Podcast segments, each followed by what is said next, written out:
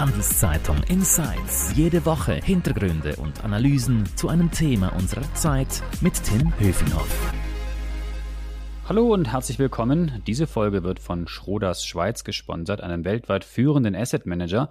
Schroders engagiert sich für eine nachhaltige Zukunft und nimmt als Treuhänder und Investor für seine Kunden aktiv Einfluss auf das Verhalten von Unternehmen. Mehr Infos dazu unter schroders.ch. Jetzt aber zu unserem Podcast-Thema und dazu begrüße ich meinen Handelszeitungskollegen Michael Heim. Hallo Michael. Hallo Tim. Wir reden heute über unsere Energieversorgung. Michael, du beschäftigst dich ja schon sehr lange intensiv mit den Energiemärkten. Jetzt höre und lese ich, dass der Strom knapp wird, dass die Fachleute von einer Stromlücke sprechen. Sag mal, wie ernst ist die Lage? Also ich würde jetzt mal sagen, es ist noch nicht gerade Panikstimmung angesagt, aber es ist wahrscheinlich so ernst wie schon lange nicht mehr oder wie nie in den letzten Jahren. Okay, also ich muss mich dann schon bereit machen. Also sagen, Panik ist noch nicht äh, das Wort der Stunde, aber ich sollte schon mal die Batterien einpacken oder wie sieht's aus? Gut, wenn es jetzt irgendwas gibt, wo du da überhaupt Einfluss nehmen kannst, ja, dann äh, wäre vielleicht da der richtige Moment. Die Frage ist halt wirklich, wie sehr du als Einzelperson da wirklich irgendeinen Entscheid drauf hast. Ähm, aber es ist schon so, also im Moment machen sich ganz viele Leute sehr viel Gedanken darüber, ähm, wie wir im nächsten Winter an Strom kommen. Hm. Ähm, es hat alles mit dem Ukraine-Krieg zu tun, es hat mit Winter zu tun, mit Sommer. Vielleicht kannst du noch mal ganz kurz erklären, warum wir uns jetzt eigentlich Sorgen machen müssen vielleicht. Also es ist ja schon immer so, dass der Strom im Winter eher knapp ist. Also zumindest in der Schweiz. Ähm, das hat ein bisschen damit zu tun, wie bei uns der Strom produziert wird. Aber es hat ganz generell halt damit zu tun, dass im Winter mehr Energie benötigt wird ähm, zum Heizen. Man muss mehr Licht anhaben. Und da ist im Winter immer ein bisschen die Zeit, wo es knapp wird. Und jetzt gibt's halt ein, zwei Elemente, die das ein bisschen verschärfen. Also man hat letzten Winter schon gesehen, dass es sehr ähm, eng wurde, als da sehr viele französische Atomkraftwerke gleichzeitig ähm, ausgeschaltet wurden. Da gab es Sicherheitsbedenken. Gleichzeitig ist das Gas sehr teuer geworden. Da muss man wissen, dass halt ein großer Teil des Gases wird in Gaskraftwerken zu Strom umgewandelt. Das heißt, wir benötigen Gas für den Strom und da sind wir jetzt auch schon beim Hauptthema. Also das Gas ist einerseits extrem teuer geworden, schon seit gut einem Jahr. Und andererseits kommt da jetzt halt dieser ganze Bezug mit der Ukraine und Russland dazu, weil das so ein bisschen zum, zum Hebel wurde für, für Machtspiele. Also man ist nicht mehr sicher, ob man im nächsten Winter noch genug Gas kriegt, ähm, um in Europa zu heizen und Strom zu produzieren. Mhm. Das heißt, wir in der Schweiz sind gar nicht so unabhängig und autark, wie man vielleicht oft denkt als Laie, sondern wir sind da in einem Geflecht von europäischen Zulieferern und Verbrauchern etc. und ähm, sind einfach äh, Teil dieses ganzen Netzwerkes und natürlich dann auch mitgefangen in den Problemen, die damit verbunden sind. Klar, also ähm, autark sind wir sowieso nicht. Also ähm, ich glaube, das waren wir zuletzt in den 50er Jahren, zumindest was den Strom angeht. Seither äh, sind die europäischen Stromnetze zusammengeschlossen und die Schweiz steht da mittendrin. Also wenn, wenn das europäische Stromnetz kollabiert, dann spüren wir das auch in der Schweiz. Und wir importieren Strom, wir exportieren Strom. Ähm, und auch wenn wir selbst keine Gaskraftwerke haben, sind wir dann halt trotzdem ähm, abhängig von Gasstrom, weil wir dann gerne im Winter diesen Strom aus Deutschland importieren oder aus anderen Ländern, wo halt Strom mit fossilen ähm, Grundstoffen hergestellt wird. Hm, kannst du vielleicht noch mal so ganz kurz erklären, wieso der Strommix in der Schweiz ist? Also wie viel Wasser, wie viel Sonne, wie viel Atom so ungefähr, so ganz grob, ja. dass man das mal im Kopf hat, wie viel das eigentlich, woher das kommt? Also kurze Klammer, man muss ein bisschen unterscheiden zwischen dem produzierten Strom und dem in der Schweiz vertriebenen Strom, weil ähm, da gibt's technische und kommerzielle Hintergründe, aber du hast nicht unbedingt den Strom auf deiner Stromrechnung, der auch in der Schweiz produziert wird. Ähm, da findet Handel statt. Klammer geschlossen, wenn man jetzt schaut, im Moment ist wirklich relevant, was wird in der Schweiz produziert. Ähm, dann ist es so, dass ähm, sicher etwa zwei Drittel ähm, des produzierten Stroms aus Wasserkraft kommt also das sind die großen Stauseen in den Alpen, das sind aber auch die Flusskraftwerke, wie wir sie vor allem am Rhein haben. Ähm, also die produzieren eigentlich mal den größten Teil des Stroms. Und dann kommt noch ein Teil von irgendwie, sagen wir mal so, rund ein Drittel dazu aus den Atomkraftwerken. Also das ist vor allem Gösgen und Leibstadt. Und der Rest, das sind das noch die neuen Erneuerbaren, also das sind dann so Sachen wie Solarstrom, das wächst stark, ist aber immer noch relativ klein. Also wenn ich jetzt schaue, wie das 2021 ausgesehen hat, also im letzten Jahr, da waren diese neuen Erneuerbaren äh, waren bei etwa 10 Prozent. Also Hm. Letztes Jahr gab es noch ein bisschen weniger Atomstrom als normal, weil das Kraftwerk Leibstadt ähm, länger stillstand als geplant. Ähm, deshalb war es relativ wenig Atom. Also wir hatten nur 20 Prozent Atomstrom im letzten Jahr. Und warum ist der Unterschied zwischen Sommer und Winter so entscheidend? Man kann doch denken, du, wir in der Schweiz haben so viel Wasser und Wasserkraft ist wichtig und das Wasser fließt im Sommer, das Wasser fließt im Winter. Also warum ist das ein Problem, dass wir im Sommer mehr oder weniger oder im Winter eben mehr oder weniger Strom haben, auch was die Wasserkraft angeht? Im Prinzip überleg dir mal ganz einfach, wie viel Wasser regnet es im Winter in, in unsere Bäche, in unsere Stauseen in den Bergen? Relativ wenig, weil im Winter regnet es nicht, da fällt Schnee. Das heißt, dieser Schnee bleibt auf den Bergen liegen und da, gibt's kein, da kommt kein Wasser dazu, das du durch die Turbinen, Turbinen fließen lassen könntest, oder? Das heißt, im Winter lebt man eigentlich zu einem großen Teil vom gespeicherten Wasser. Hätte es, gäbe es gar keine Stauseen in der Schweiz, dann wäre der Wasserstromanteil im Winter extrem klein. Das heißt jetzt, die Schweiz kann da zwar ein bisschen speichern oder sogar sehr viel speichern, aber weil im Winter gleichzeitig mehr Energie benötigt wird und weniger Wasser vom Himmel fällt, ähm, gibt es da halt ein Loch. Das heißt, der, die Wasserkraftwerke produzieren im Winter insgesamt weniger Strom als im Sommer und deshalb importiert die Schweiz traditionell auch im Winter Strom.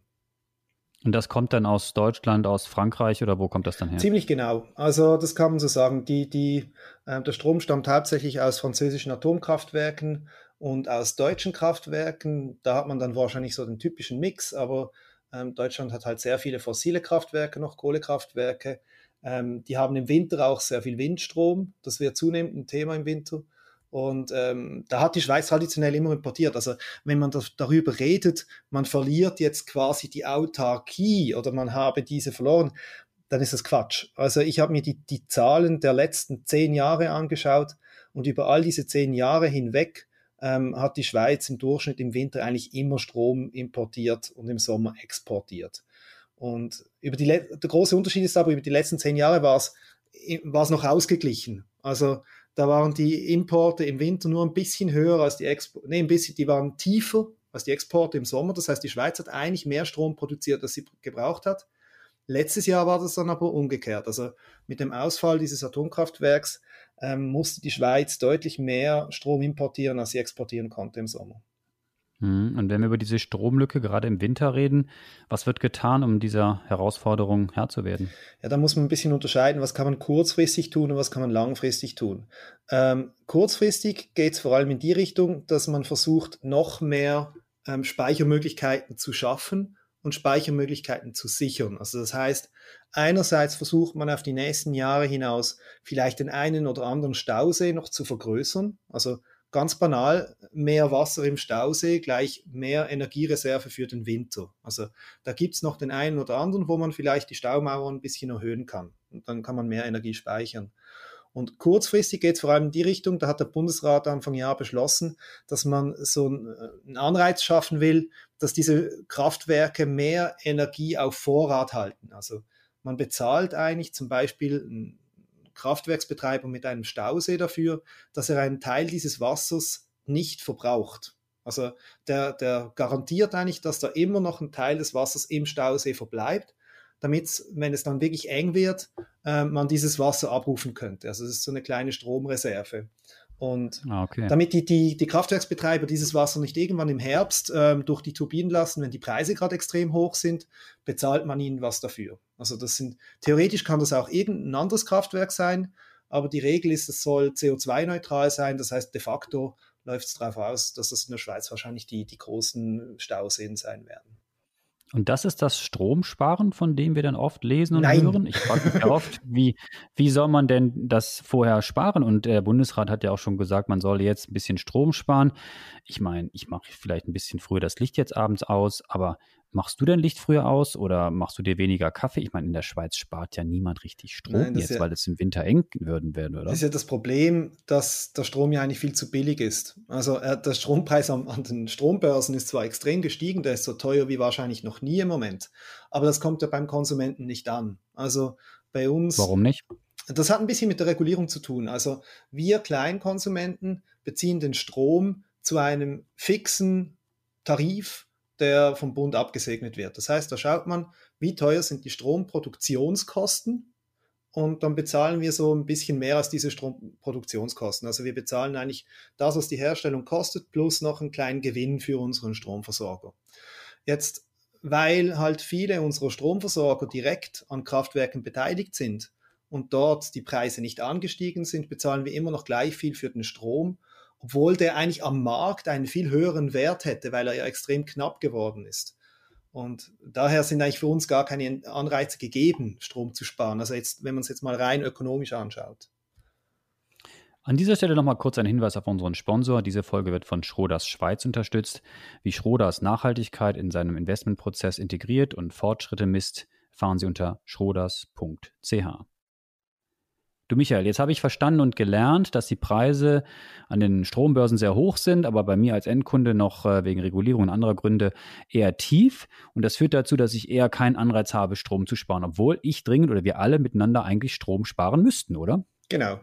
Das ist ein bisschen, ähm, ja, weil halt diese Preise nicht die, die wahre Knappheit widerspiegeln, zumindest nicht bei uns Kleinverbrauchern, ähm, spüren wir von dieser Knappheit auch gar nichts. Und solange wir die nicht spüren, ähm, also dann sparen wir auch nicht, weil wann sparst du was? Also der, der Autofahrer, der jetzt merkt, dass er plötzlich irgendwie 30, 40 Prozent mehr fürs Benzin bezahlt, der wird wahrscheinlich tendenziell im Moment eher auf eine Fahrt verzichten.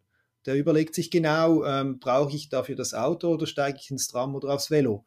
Ähm, oder verschicke ich was mit der Post, statt es vorbeizubringen? Also ich weiß doch auch nicht.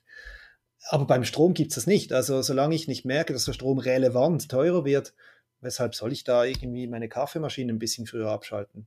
Außer, außer ich tue das aus Überzeugung, weil ich einfach weiß, ja. dass da ein Problem auf uns zukommt und ich tue das quasi aus einer altruistischen Haltung raus.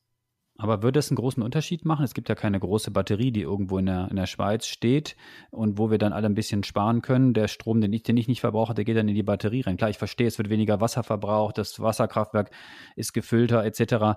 Aber würde das einen großen Unterschied machen fürs ganze Land, wenn wir alle jetzt ein bisschen weniger Strom Ja, es würde es wahrscheinlich schon machen. Also weißt du, wenn du siehst, ähm, du sagst ja selber, es, es fließt dann ein bisschen weniger aus den, aus den Stauseen ab. Also wenn wir in den Zeiten wo, wo vielleicht noch Wasser nachfließt und so, wie die Stauseen besser füllen können oder die ein bisschen später anzapfen müssen, dann reicht das natürlich ähm, besser durchs, durchs Jahr hindurch. Ich, ich habe irgendeine Zahl im Kopf, das glaube ich heute, der, der, der Wasserspeicher in den Stauseen, der reicht, glaube ich, für etwa 20 Tage. Also damit könnte man die Schweiz 20 Tage lang versorgen. Oder? Und wenn wir das natürlich jetzt weiter in den Winter reinschieben können, oder weil wir das später anzapfen, dann haben wir natürlich eine größere Sicherheit, um dann im Winter durch eine Engpassphase zu kommen, wo vielleicht wirklich kein Strom mehr importiert werden kann. Ja, und, und einfach nur noch, ähm, also vom ganzen Stromverbrauch, da sind etwa ein Drittel des Stroms äh, wird von den Haushalten verbraucht. Also es ist nicht ganz so, dass wir da keinen Hebel haben. Es ist schon ein relevanter Anteil. Also wenn da mhm. der Einzelne irgendwie, ich weiß auch nicht, seine Kaffeemaschine ein bisschen präventiver abschaltet, natürlich kann ich mit meiner Kaffeemaschine nicht den Engpass beseitigen. Aber wenn das alle machen würden, dann würde man das im Netz wahrscheinlich schon spüren. Das Problem mhm. ist dann mhm. einfach, ja, gibt es den Anreiz für mich, das zu tun, wenn ich jetzt nicht unbedingt auf einen moralischen Aufruf des Bundesrats reagiere. Mhm. Gibt es denn andere Reaktionen von Politik? Also ich lese jetzt in verschiedenen Medien, dass äh, sich große Konzerne darauf einstellen, dass Supermärkte eventuell geschlossen werden müssten. Also das ist ja schon real. Gibt es denn noch andere konkrete Schritte, um dieser Situation Herr zu werden? Ja, also es gibt natürlich dieses Notfallprogramm. Also äh, das nennt sich Ostral. Das ist so ein eigentlich ein vorgegebener Fahrplan, was passiert, wenn es wirklich zu einem Engpass kommt. Und wenn es äh, die Mikro hat sich ja da geäußert, ähm, hat, hat gesagt, irgendwie, sie würden jetzt in einem Engpass irgendwie jede fünfte Filiale schließen, um, um Energie zu sparen. Und das kommt natürlich aus diesen Notfallprogrammen raus. Also das heißt, ähm, die, die, die Leute im, beim Bund, die dafür zuständig sind, die führen jetzt wahrscheinlich Gespräche mit großen Stromabnehmern, um zu schauen, ähm, wo ist wie viel Potenzial, um eben ähm, Strom aus dem System rauszunehmen, beziehungsweise den Stromverbrauch zu reduzieren. Oder weil, wenn natürlich die Mikro sagt, ich drücke auf den Knopf und mache mit einem Schritt das, das und das, dann kann man das natürlich relativ gesteuert machen und dann kann man auf einen Schlag relativ viel Strom einsparen. Oder wenn ich eine Fabrik stilllege oder irgend sowas. Das läuft jetzt. Und wir als Haushalt auch nicht so schnell autark werden können. Also der Bedarf an Solaranlagen etc. ist sehr groß. Ja. Und nicht jeder äh, Mieter kann Nein, also, sich eine kleine Solaranlage aufs, aufs Haus stellen, um dann äh, unabhängig zu werden. Ja, es ist lustig, man, man sieht jetzt zunehmend in den Social Media also ähm, Hinweise auf, auf Balkon-Solaranlagen. Also das gibt offenbar, gibt es mittlerweile Mieter, die sich auch Gedanken machen, dass sie auf, auf ihrem eigenen Balkon ein Solarpanel aufstellen mit einer Batterie, um da selber Strom produzieren zu können. Weil dafür braucht es offenbar keine Baubewilligung. Also das wird zum Thema. Ähm, man sieht, die Leute beschäftigen sich damit. Und natürlich, du könntest dir auch eine große Batterie in den Keller stellen, um im Falle eines Stromausfalls das überbrücken zu können. Das sind natürlich nur Kosten, oder? Und diese Kosten musst du abwägen ähm, gegenüber der Wahrscheinlichkeit, dass es wirklich zum, zum Blackout kommt, also zum Extremfall. Und der wäre für die Volkswirtschaft extrem teuer. Und viele Firmen erwägen, ihre Mitarbeiterinnen und Mitarbeiter wieder ins Homeoffice zu schicken, um dann Strom zu sparen. Ich bin gespannt, ob dann auch die Akkus bei uns zu Hause noch so lange halten. Wenn dann der Strom flächenmäßig ausfallen sollte, wir hoffen es nicht, ist das natürlich das Problem nur verlagert dann. Genau. Also ich meine, es ist eine gute Überlegung, wenn man sagt, wenn, wenn die Leute von zu Hause aus arbeiten, fällt schon einmal der Arbeitsweg weg. Das heißt, ähm, tendenziell brauchen dann die SBB ein bisschen weniger Strom oder die, die, die Zürcher Verkehrsbetriebe, ähm, die die Trams bewegen müssen. Äh, natürlich, jede Reise weniger spart Strom.